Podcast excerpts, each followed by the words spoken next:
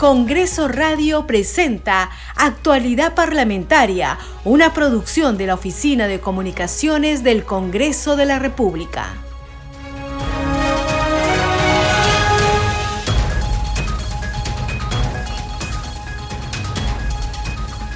¿Cómo están? Bienvenidos a su programa Actualidad Parlamentaria. Les saluda Carlos Alvarado y estos son los titulares. El presidente del Congreso de la República, Alejandro Soto, recibió a los dirigentes de la Federación Centro Unión de Trabajadores de Salud Perú, que están en huelga demandando el respeto a sus derechos. Soto Reyes comunicó de inmediato o se comunicó de inmediato con representantes de la presidencia del Consejo de Ministros, quienes se comprometieron a atenderlos. Le haremos seguimiento, remarcó el titular del Parlamento en sus redes sociales. La Comisión Agraria aprobó el proyecto de ley que fomenta la agricultura urbana como estrategia de gestión ambiental en respuesta a la inseguridad alimentaria de algunas ciudades y a favor de la reducción de la contaminación. La propuesta tiene por objeto promover la agricultura urbana y periurbana con la finalidad de obtener alimentos y otros productos inocuos para la población. Ante el Pleno del Congreso, el ministro del Interior Vicente Romero respondió tres pliegos interpelatorios planteados por diferentes bancadas. Fueron en total 65 las interrogantes comprendidas en las mociones, en las cuales se cuestiona la ineficiencia y falta de liderazgo del ministro del Interior para dirigir dicha cartera. El Pleno del Congreso desestimó admitir a debate la moción de censura contra la tercera vicepresidenta del Parlamento, Rosely Amuruz. El documento fue sustentado por el congresista Juan Burgos, quien dijo que el cargo de vicepresidente del Congreso es un cargo de gran responsabilidad. Previo a la votación, Amuruz Dulanto expresó disculpas a la representación nacional por haber acudido a una reunión en un momento frágil para el Parlamento. La Comisión Permanente del Congreso otorgó a la Subcomisión de Acusaciones Constitucionales 15 días para investigar y presentar su informe final respecto a la denuncia contra el expresidente Francisco Sagasti. La denuncia del congresista José Cueto incluye a los exministros del Interior, Rubén Vargas y José Elish, por presunta infracción constitucional y por presunto abuso de autoridad. La permanente también concedió 15 días a la Subcomisión de Acusaciones Constitucionales para investigar a la congresista Digna Calle por presunto abandono del cargo. Y por segundo día consecutivo sesionará hoy el Pleno del Congreso de la República. Tienen agenda sendos proyectos de interés nacional. La Comisión Agraria tendrá hoy una sesión extraordinaria para elegir a su nuevo presidente en la víspera renunció el congresista Eduardo Castillo a dicho cargo.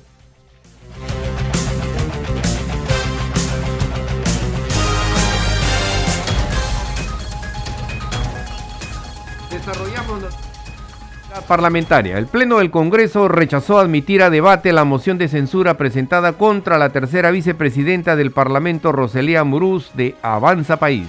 La propuesta fue promovida por parlamentarios de distintas bancadas. El encargado de sustentarla en el Pleno fue el legislador Juan Burgos. Escuchemos.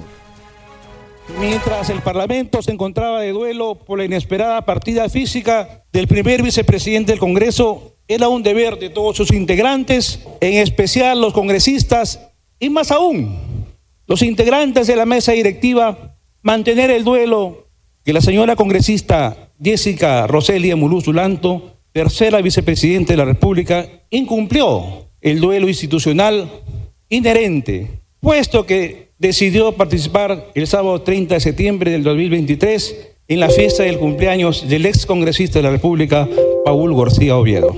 Que la congresista fue elegida por la Lima Metropolitana, sin embargo, ha incumplido con sus semanas de representación, por lo que se acuerda censurar a la tercera vicepresidenta. Congresista Castillo. Me dirijo a cada uno de los colegas y a la ciudadanía con una mezcla de indignación, de indignación y pesar, señor presidente, especialmente para quien representa en estos momentos la tercera vicepresidenta, la congresista Roselia Muruz, quien en un momento de luto institucional por la trágica pérdida de nuestro amigo ex primer vicepresidente del Congreso de la República eligió la frivolidad de asistir a una fiesta en lugar de respetar las formas exigidas en dicho momento. Por otra parte, señor presidente, ahora que el presidente de la Comisión de Ética anunció una investigación de oficio, esperamos que esto no quede en palabras y que se disculpe por su accionar impropio en pleno luto institucional. Hablo en nombre de nuestra bancada para señalar de que a efectos que se utilice el argumento de que hemos votado en uno u otro sentido quebrando el principio de imparcialidad, es que nuestro grupo parlamentario se abstendrá en las votaciones referidas a este caso. Congresista Muruz. Quiero manifestar mis más sinceras disculpas a todos mis colegas congresistas por haber acudido a una reunión en un momento tan frágil estaba pasando el Congreso de la República por la partida de nuestro colega primer vicepresidente Nano García Guerra. Al voto han votado a favor 49 señores congresistas, 14 en contra, 35 abstenciones, más a favor Acuña Héctor, Rivas Chacara, en contra Paredes Fonseca, abstención Heidenger y Revilla Villanueva. No ha sido admitida a debate la moción de orden del día 8334. En consecuencia, pasa al archivo. Seguimos desarrollando noticias en actualidad parlamentaria. Ante el Pleno del Congreso, el ministro del Interior, Vicente Romero, respondió tres pliegos interpelatorios planteados por diferentes bancadas que cuestionan su desempeño en el cargo por presunta falta de liderazgo en la lucha contra la criminalidad. Sobre el tema tenemos el siguiente informe. Un total de 65 preguntas, acumuladas en tres pliegos interpelatorios, fueron respondidas por el ministro del Interior, Vicente Romero Fernández, ante el Pleno del Congreso de la República sobre acciones que está adoptando frente a la ola de criminalidad en el país. Una de las interrogantes dirigidas fue en torno a la muerte de ciudadanos ocurridas durante las protestas en Juliaca. Las intervenciones en materia de restablecimiento del orden público y la lucha diaria contra la delincuencia que afecta a la seguridad ciudadana tienen estrategias diferentes. Sin embargo, para el uso de la fuerza, las reglas siempre son las mismas. Se emplean en estricto respeto a los derechos humanos, y de modo progresivo según ameriten las circunstancias. Sobre las acciones puntuales que realizarán las Fuerzas Armadas en San Juan del Lurigancho, San Martín de Porres y distritos de Sullana, donde se ha declarado el estado de emergencia por la inseguridad ciudadana, el titular del Interior sostuvo lo siguiente. Respecto a las acciones puntuales que realizarán las Fuerzas Armadas, cabe mencionar que la Policía Nacional, a través del Comando de Asesoramiento General, Comando Operativo, ha formulado el Plan General de Operaciones número 18-2023, Comasgen, COPNP, Ciudad Segura, instrumento que desarrolla las tareas para el personal de las Fuerzas Armadas en apoyo a la Policía Nacional. Entre otros temas, el ministro del Interior dio cuenta sobre la problemática de la trata de personas, indicando que desde el 2017 a julio de este año se registra un total de 3.703 víctimas a nivel nacional. Con relación a la expulsión de extranjeros del territorio nacional, en mérito a las causales previstas en el artículo 58 del Decreto Legislativo 1350, sostuvo que se han emitido 3.803 sanciones. Seguimos desarrollando noticias en actualidad parlamentaria. Un amplio debate generó la propuesta del retiro de hasta cuatro UIT de los fondos de las AFP. Fue durante la sesión de la Comisión de Economía que recibió la opinión de la Superintendente de Banca, Seguros y AFP. Sobre el tema tenemos el siguiente informe. El potencial séptimo retiro de fondos de los afiliados al sistema privado de pensiones continúa en debate motivo por el cual, ante la Comisión de Economía, se presentó la Superintendente de Banca, Seguros y AFP para dar a conocer el impacto que significaría si se procede con el referido retiro de dichos fondos. Y aquí lo que queremos simular es un nuevo retiro, el séptimo retiro, de cuatro UITs que podría implicar potencialmente la salida de 29.500 millones de soles más y que dejaría al 89% de la población afiliada al sistema de pensiones sin fondo de pensiones. Previamente, la superintendente indicó que a la fecha hay 9.100.000 afiliados a las AFPs y que 2.300.000 afiliados en la actualidad no cuentan con saldo de pensiones por retiros anteriores. Además, que 5.100.000 peruanos cuentan con un saldo inferior a una UIT. En tanto, algunos parlamentarios sentaron sus posturas sobre el particular. Hay millones de personas en la informalidad, la señora, superintendente lo ha dicho casi como de pasada. Bueno, están en la informalidad, es decir, están en la informalidad, por lo tanto, ni siquiera podemos pensar en ellos que deben tener algún tipo de pensiones. No, necesitamos tener realmente y cumplir con el principio 2 de la OCDE y tener un sistema de contribución que sea lo más inclusivo, inclusive posible. ¿En qué parte del país o del mundo se ha visto esta injusticia?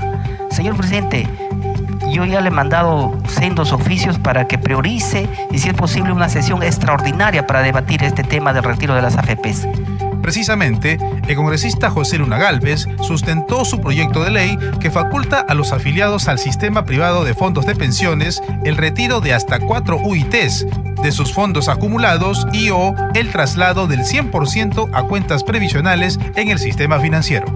Por otro lado, se aprobó por mayoría el dictamen de inhibición recaído en el proyecto que propone la Ley de Fortalecimiento de la Asociación de Fondos contra Accidentes de Tránsito, AFOCAP, mientras que la iniciativa que establece medidas extraordinarias para la adquisición de maquinarias y equipo por parte de los gobiernos locales y gobiernos regionales a nivel nacional fue aprobado por unanimidad.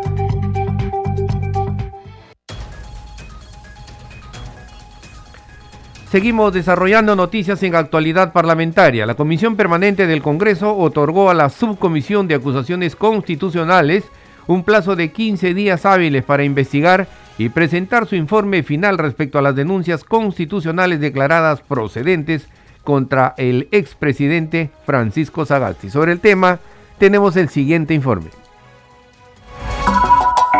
Resultado final de la votación es votos a favor 16, votos en contra 0, 3 abstenciones. En consecuencia, las denuncias constitucionales 398 y 399 han sido acumuladas. La denuncia constitucional 369, formulada por el parlamentario José Cueto contra Francisco Sagasti en su condición de expresidente del Congreso y ex jefe del Estado, también incluye a los exministros del Interior Rubén Vargas Céspedes y José Elice Navarro. Por la presunta infracción a los artículos 45, 139, inciso 3 y 172 de la Constitución, y la presunta comisión del delito de abuso de autoridad tipificado en el artículo 376 del Código Penal. Solicitar la acumulación porque esa denuncia versa sobre los mismos denunciados, perdón, la misma denunciada sobre los mismos hechos. Y también solicitar que se someta a voto para que nos otorguen el plazo de 15 días y seguir con el procedimiento dentro de la sala. Además, a solicitud de la presidenta de la Subcomisión de Acusaciones Constitucionales, Lady Camones, se acumuló la presente denuncia con las denuncias 285 y 287 por versar sobre los mismos hechos y parcialmente los mismos denunciados. En otro momento, la Comisión Permanente del Congreso otorgó a la Subcomisión de Acusaciones Constitucionales un plazo de hasta 15 días hábiles para investigar y presentar informe final respecto a las denuncias constitucionales declaradas procedentes en un extremo, presentadas contra la congresista Digna Calle Lobatón por la presunta infracción de los artículos 92 y 93 de la Constitución, así como la presunta comisión del delito de abandono de cargo, artículo 380 del Código Penal. También se aprobó la modificación en la conformación de la Subcomisión de Acusaciones Constitucionales para el periodo anual de sesiones 2023-2024. Ingresó el legislador Eduardo Castillo de la bancada Fuerza Popular. Seguimos desarrollando noticias en actualidad parlamentaria. La Comisión Agraria aprobó el proyecto que fomenta la agricultura urbana como estrategia de gestión ambiental en respuesta a la inseguridad alimentaria de algunas ciudades y a favor de la reducción de la contaminación. Los detalles en el siguiente informe aprobaron por unanimidad la propuesta de dictamen recaído en el proyecto de ley número 4419 que propone la ley que fomenta la agricultura urbana. El proyecto de ley por una parte pone en debate nacional el concepto de la agricultura urbana y periurbana, ya que solo la difusión de esta actividad promueve el consumo de alimentos bajo a bajo costo, el mejoramiento del entorno urbano y el desarrollo comunitario de una sociedad, pues no solo se benefician los pobladores que la practican, sino el lugar donde se desarrolla. La iniciativa de autoría del legislador Edwin Martínez permitirá, en caso se convierta en ley, generar empleo a productores agrícolas que carecen de amplios terrenos para sembrar y luego promover sus productos porque lo que poseen son pequeños espacios dentro de sus viviendas dedicadas a esta actividad económica. El dictamen beneficia a estos últimos, quienes podrán emplear técnicas para fomentar ingresos y disminuir los índices de pobreza extrema de estos agricultores. La Comisión Agraria también evaluó la propuesta de dictamen en el proyecto de ley número 4165 que propone declarar de interés nacional la construcción de cobertizos en la zona altoandina el proyecto de ley número 4861 que propone la ley que fortalece la ganadería nacional. En este dictamen, el grupo de trabajo recomendó su archivo. La votación terminó con 14 votos a favor del archivo, 2 en abstención y 0 en contra. Al término de la sesión, el titular de la comisión anunció que por decisión de su bancada renuncia a la presidencia del grupo de trabajo, por lo que en la próxima audiencia se elegirá a su sucesor. Eh, por motivos internos del grupo parlamentario Fuerza Popular, es que me veo en la necesidad de informar la renuncia a la presidencia de esta comisión ordinaria que hemos venido trabajando durante estos meses. Esto ha sido una decisión democrática de nuestra eh, bancada y eh, en la próxima sesión eh, um, extraordinaria estará convocando la vicepresidenta, la congresista Porta Latino, para poder elegir a la nueva presidenta o al nuevo presidente de la Comisión Agraria. La próxima sesión se programó para este jueves a las 10 y 30 de la mañana. La Comisión Agraria también acordó citar a la ministra de Desarrollo Agrario y Riego, Jennifer Contreras, para el próximo viernes 20 de octubre a las 10 de la mañana, a fin de informar sobre diversos aspectos de prevención respecto al fenómeno del niño global, su plan de trabajo, entre otros. Seguimos desarrollando noticias en actualidad parlamentaria. Integrantes de la Comisión de Presupuesto escucharon al Contralor General de la República, a la Gobernadora Regional de Lima Provincias y al Gobernador Regional del Callao. Ellos sustentaron sus respectivos pliegos presupuestales para el ejercicio fiscal 2024. Los detalles en el siguiente informe. Las autoridades continúan sustentando sus pliegos presupuestales para el año fiscal 2024. La Comisión de Presupuesto escuchó al Contralor General de la República, Nelson Shack Yalta, quien indicó que se le asignará a su sector 1.165 millones de soles y que tienen una demanda adicional de 41 millones de soles para pago de pensiones y demandas judiciales. Los niveles de corrupción se empiezan también a reducir, como lo acabamos de ver. Pero no es solo por el control concurrente. O sea, ¿Qué es lo que necesitamos hacer desde la Contraloría? Ya muy poco. O sea, con la mayor amplitud que vamos a tener gracias al apoyo del Congreso con estas leyes y del presupuesto, el problema está en la sanción. Pero la Contraloría no sanciona, pues. El negocio de la Contraloría es alertar, saca los informes. ¿no? Lo que necesitamos más bien es reformar y fortalecer las áreas de justicia para que efectivamente haya sanción y las áreas de sanción administrativa disciplinaria. En sus intervenciones, los congresistas de la República pidieron mayor acción por parte de la Contraloría en regiones. Porque lo que necesitamos es su presencia en las regiones, porque hasta la fecha que hemos fiscalizado en nuestras regiones, y yo lo represento a la región Cusco, no hay resultados. La corrupción sigue acampando y continúa con más fuerza, me parece. Y eso preocupa. Y si nosotros hemos aprobado esta ley para que el control concurrente tenga que hacer su trabajo con resultados, es que hasta la fecha todavía no lo hemos visto. Que haya órganos nosotros macro regionales o terminemos con regionales. Y desde allí los ojos y oídos estarán más cerca de las obras, de la ejecución de la gestión. Eso es mejor. Desde aquí ustedes de Lima no, puede, no, podemos tener un supercontrolor que vea todo. Es un poco imposible, ¿no? A la sesión también asistió la gobernadora regional del departamento de Lima, Rosa Vázquez Cuadrado, quien indicó que sus acciones se verán enfocadas en los sectores salud, educación, saneamiento básico, pobreza, anemia, entre otros temas. Tenemos 332 establecimientos de salud, de los cuales 29 eh, centros de salud están declarados inhabitables, inhabitables. De los 332, 29 inhabitables y otros con gran problema de inseguridad. También el incremento del acceso a la población a los servicios básicos, en nuestra región Lima, increíblemente el 52.5% no tiene servicios básicos. En esta sesión también participó el gobernador regional del Callao, Ciro Castillo Rojo, quien señaló que la ejecución del presupuesto para el año 2023 llegaría a un 95%. Por su parte, los congresistas Miguel Sixia, Javier Padilla y Cheril Trigoso lo instaron a optimizar los gastos en salud, seguridad ciudadana, así como en inversiones de infraestructura. Seguimos desarrollando noticias en actualidad parlamentaria. El presidente de la Comisión de Cultura, Héctor Acuña, sostuvo que el libro y la lectura es la herramienta más importante para superar el subdesarrollo. Destacó la promulgación de la ley para que los libros sean más accesibles a la población de menores ingresos. Escuchemos.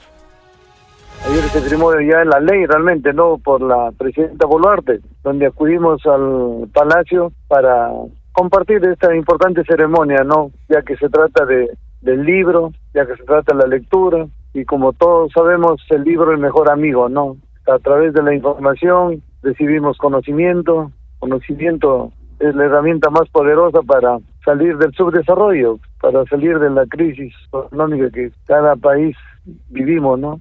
Queremos impulsar, queremos que realmente la sociedad entera pueda tener acceso al libro, a la lectura, sea más accesible, ¿no? Por eso que también viene con algunos incentivos para que realmente el, el IGB se le exonere por un tiempo y podamos tener acceso al, al libro, ¿no? Esta ley se ha aprobado por tres años la exoneración.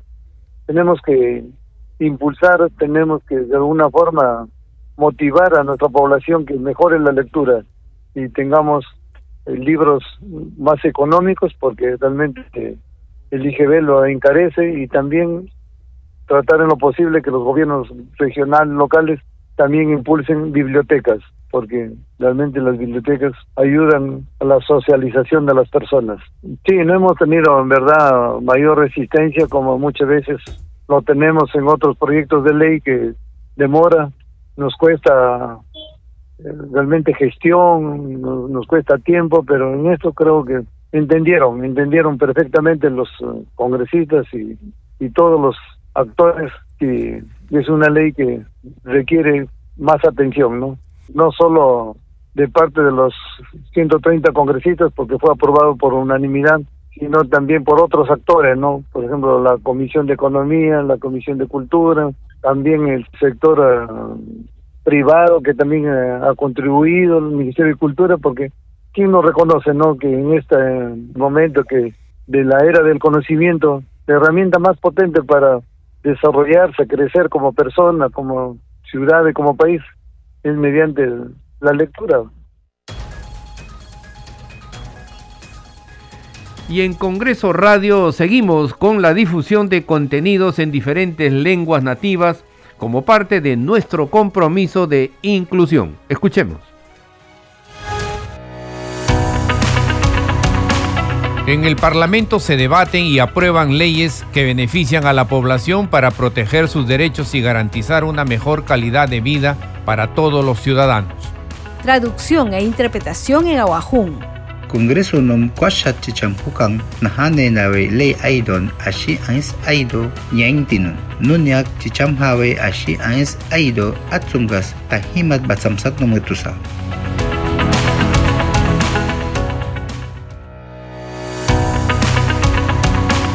En el Parlamento se debaten y aprueban leyes que benefician a la población para proteger sus derechos y garantizar una mejor calidad de vida para todos los ciudadanos traducción e interpretación en quechua variedad Ancash.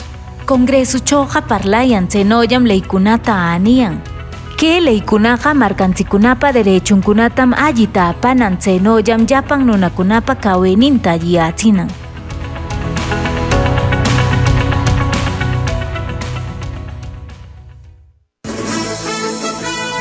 Este programa se escucha en las regiones del país gracias a las siguientes emisoras. Radio Inca Tropical de Abancaya Purímac, Cinética Radio de Ayacucho, Radio TV Shalom Plus de Tingo María, Radio Las Vegas de Mollendo Arequipa, Radio Star de Mollendo Arequipa, Radio Madre de Dios de Puerto Maldonado, Radio Amazónica de Satipo en Junín, Radio TV Perú de Juliaca Puno, Radio Amistad de Lambayeque, Radio El Pueblo de Ayacucho, Radio Satel Perú de Lampa en Puno, Radio La Voz del Valle de Aplao en Arequipa, Radio Líder de La Unión en Piura, Radio Victoria de Ocros de Huamanga, Ayacucho. Estos son los titulares de cierre.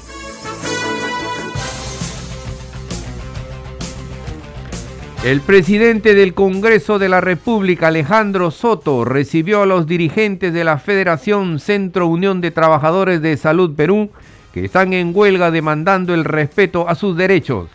Soto Reyes se comunicó de inmediato con representantes de la presidencia del Consejo de Ministros, quienes se comprometieron a atenderlos. Le haremos seguimiento, remarcó el titular del Parlamento a través de sus redes sociales. La Comisión Agraria aprobó el proyecto de ley que fomenta la agricultura urbana como estrategia de gestión ambiental en respuesta a la inseguridad alimentaria de algunas ciudades y a favor de la reducción de la contaminación. La propuesta tiene por objeto promover la agricultura urbana y periurbana con la finalidad de obtener alimentos y otros productos inocuos para la población. Ante el Pleno del Congreso, el ministro del Interior, Vicente Romero, respondió tres pliegos interpelatorios planteados por diferentes bancadas.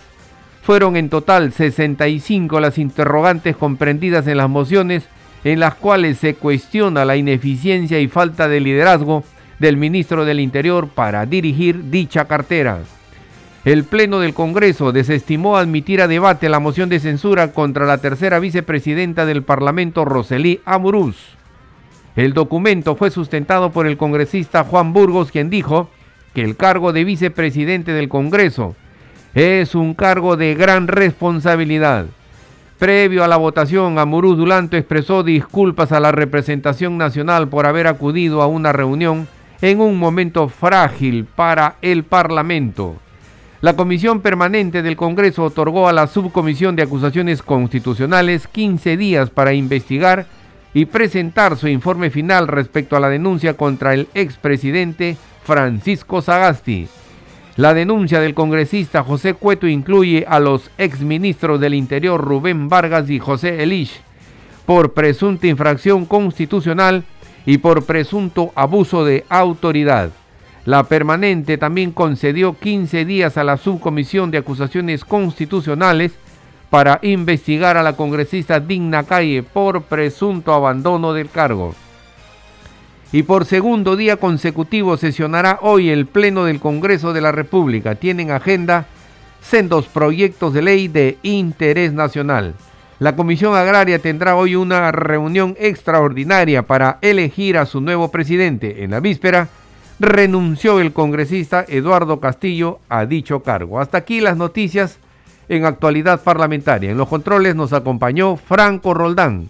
Saludamos a Radio Luz y Sonido de Huánuco, Radio Capullana de Sullana en Piura, Radio Sabor Mix 89.9 FM de Quillo en Yungay, Ancash, Radio Mariela de Canta, Radio Sónica de Ayacucho, Radio Estéreo 1 de Jauja en Junín, Radio Acarí de Arequipa, Radio Continental de Sicuani en Cusco, Radio Star Plus de Nazca en Ica y Radio Shalom 104.5 FM Villarrica, Oxapampa en Pasco que retransmiten nuestro programa. Hasta mañana. Congreso Radio presentó Actualidad Parlamentaria, una producción de la Oficina de Comunicaciones del Congreso de la República.